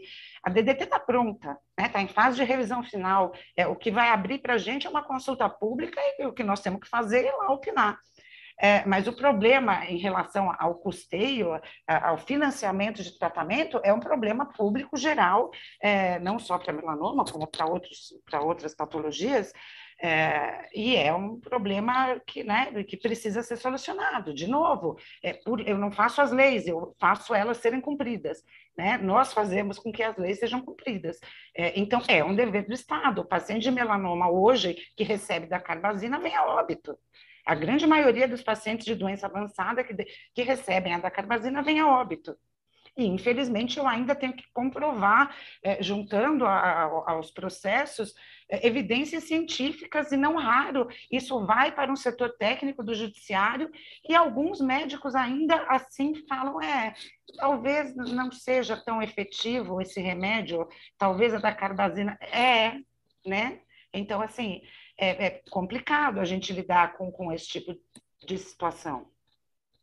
Tem um ponto importante que a Carla trouxe, que é a questão de compreender que o cobertor é curto. E, e nesse sentido, a gente carece no Brasil também de algum órgão que consiga, consiga qualificar e atribuir valor de cada intervenção. Porque senão fica tudo sendo discutido como um balaio de gato só. Você discute o impacto de imunoterapia no melanoma, assim como você discute o impacto de TDM1 no câncer de mama versus outras terapias dirigidas para HER2. E não é o mesmo impacto. A gente até teria, talvez, um, uma margem para discussão, por exemplo, de incorporação em larga escala de tratamento adjuvante. Eu sou defensor, mas eu entendo que até agora a gente não tem um dado robusto de sobrevida global. E isso abriria um precedente para um questionamento e, eventualmente, uma aprovação condicional, ou até mesmo uma não aprovação. E a gente poderia sentar e debater isso, e vai ter argumento contrário e favorável. E a gente pode entender que, frente a um recurso limitado e escassez de um dado que seja definitivo em sobrevida global, talvez a gente ainda não aprove. Mas isso não é a mesma realidade para o melanoma avançado. Não tem como questionar o impacto. Mudou a história da doença. Mudou a. Você tem pacientes talvez curados no longo prazo às custas de uma intervenção para doença metastática. Então, de fato, a gente precisa atribuir peso e valor para as intervenções. A gente não está defendendo a incorporação de imatinib para o paciente com mutação do kit. Não é essa a discussão. É uma discussão que tem uma robustez muito maior por conta do impacto no longo prazo que a gente tem, sobretudo na doença avançada, e possivelmente no contexto adjuvante, com uma carência de dados um pouco maior nesse momento. É só, só complementando, Rodrigo, eu acho que é uma discussão onde não há discussão, né? Se a gente for, for, for bem honesto, né? Na verdade, o dado fala por si só, né? É um dado muito robusto. E, e, os motivos pela não incorporação são, são motivos econômicos, né? É, mais por conta dessa escassez de recursos. Mas eu concordo, assim, a gente é, talvez uma, uma, uma, potencial saída, eu concordo muito com o Rodrigo, é, eu acho que a gente precisa ser um pouco mais inteligente na alocação de recursos. Tá entendendo? Então, vou dar um exemplo aqui simples. É, será que a gente deveria fazer 12 meses de trastuzumab adjuvante para mama? A gente tem dados é, que são, são, são são bem, não é não inferior, mas são dados, as curvas são bastante sobreponíveis, está entendendo? Será que esse dinheiro seria melhor alocado tratando outras coisas? E aí você começa a, a ter essa discussão, aí alguns pessoal da mama vai, vai advogar que não, aí o pessoal do melanoma que não tem nada vai advogar que sim, mas na verdade eu, eu acho que a gente deveria, enquanto sociedade, discutir essas questões de maneira mais madura, de, de mostrar as evidências, quais são os prós, quais são os contras, o que é que significa fazer isso ou aquilo, e tomar as melhores decisões que façam mais sentido para a população geral, né, enquanto sociedade. É impressionante como a ausência desse valor balizador de quanto vale uma, uma terapia, de quanto ela impacta, né? Então, eh, se a gente fosse usar um jargão científico bem comum, quer dizer, o fato de não conseguir medir adequadamente, também nos, não nos, nos deixa modificar, porque a gente sempre volta. Não, mas se a gente tirasse daqui colocasse ali, a gente fica essa indefinição. Né? Acho que é importante nisso, talvez a, a, a, a curto prazo, é que a gente possa se manifestar nessas, uh, nesses momentos de audiência pública, de consulta pública, de, de participação da, da sociedade em relação às instituições governamentais, e aqui vocês participam de várias formas, como a SBOC, como a, a sociedade civil organizada, e todo, todo esse conjunto que foi feito em torno de melanoma, né? porque é impressionante como coisas que para nós são comuns e talvez até do no, corriqueiras no nosso dia a dia, ainda temos que enfrentar. Assim, Olha, bom, mas não está provado o papel na doença avançada e a da carbazina é uma droga adequada. Então, esse tipo de, de situação, infelizmente, ainda acontece. Devido ao avançado da hora, pessoal, eu queria deixar para vocês as suas considerações finais que vocês queiram colocar. Eu estou muito satisfeito, acho que esse, se fez um raio-x bastante amplo e cientificamente impecável por parte de vocês da, da questão do melanoma em São Paulo. Então, eu gostaria de deixar a palavra aí com os apresentadores para que façam as suas considerações finais. Bom, se quiser ir na sequência e fazendo um fechamento, então, com o tema da aula, é, é, inegável que em São Paulo a gente tem um impacto muito significativo pelo número de casos novos, talvez uma situação um pouco mais confortável pela cobertura e acesso que a gente tem à saúde suplementar, mas, como eu disse, isso de fato não isenta a responsabilidade ah, do governo, do Sistema Único de Saúde e do envolvimento da sociedade no aumento do acesso, na disponibilização de acesso e no reconhecimento dos desafios e do drama que é o tratamento do melanoma atualmente no Brasil. É, eu queria agradecer o convite, foi maravilhoso participar. Em relação à minha apresentação, o que eu acho que, é a, que deveria melhorar, talvez então, para melhorar a cura, é a atenção primária, a gente conseguir fazer com que esse paciente chegue mais rápido. A gente, a gente vê que eles demoram bastante para chegar e tem chegado com doença avançada, infelizmente. Então, a, é, investir na UBS, na UPA, para que eles cheguem mais rápido ao centro de referência. Isso vai ter impacto tanto em sobrevida é, livre de progressão, sobrevida global, em prevenção e tudo isso. Eu acho que é por aí a coisa também, já que os recursos são realmente finitos, infelizmente. Obrigada, gente. Boa noite. Oi, eu gostaria de agradecer o convite, agradecer a todos vocês que estão aqui compartilhando essas informações importantíssimas. Eu tenho absoluta certeza que muitos dos pacientes aí vinculados à ONG vão assistir, vão absorver todo esse conhecimento que é importantíssimo para o paciente. É, muito obrigada a todos. Em relação a, a, São Paulo, eu queria dizer que, é, como nós acompanhamos efetivamente pacientes em todo, em todo o país, os pacientes de São Paulo ainda é, têm um pouco mais de sorte, a coisa aqui anda um pouco mais rápido do que no, no, nos outros estados. Ainda assim, é uma, é uma luta bastante grande que o paciente passa aí durante essa jornada de diagnóstico, acesso, tratamento. Uh, mas seguimos firmes aí, a, as portas da, da ONG estão abertas a todos os pacientes para orientação, para acolhimento, para compartilhamento de informações. Uh, muito obrigada a todos, boa noite. Queria agradecer a, a, Opa, obrigado, Alexei. Queria agradecer novamente a, a, a todos vocês, a todos os colegas que, que, enriqueceram essa discussão. Queria agradecer a Novartis, a Educare, a você, Alexei, que, que moderou brilhantemente. Eu acho que essa é uma discussão muito relevante. Eu acho que quando a gente começa a falar sobre os assuntos espinhosos é que, a gente começa a ver movimentações e, e, e, quem sabe, soluções. Né? Eu acho que esse é um passo muito importante. Queria parabenizar a Carla pelo trabalho dela. Acho fantástico. Eu acho que a gente precisa muito disso aqui no Brasil. Eu, particularmente, eu não conhecia esse trabalho e eu, eu te parabenizo aí, Carla, em nome de, de, de todo o grupo. Eu acho que a gente precisa muito disso. Obrigada. Muito obrigada. Então, pessoal, esse foi o Melanoma Tour Connection São Paulo. Acho que nós conseguimos, de uma forma corajosa e bastante assertiva, discutir sobre o tema de acesso, sobre toda a jornada de, do tratamento do melanoma dos pacientes em São Paulo. Ah, eu queria agradecer aos meus convidados, os participantes, doutor, o doutor Rodrigo, a doutora Veridiana, a doutora Carla, o doutor Daniel, que abrilhantaram de forma muito intensa o evento. É, e, e, lembrar que esse é um evento que tem o apoio da Novartis, o apoio da Educare, e convidar vocês para as próximas edições e para seguirem a plataforma uh, Educare Brasil. Boa noite, até a próxima.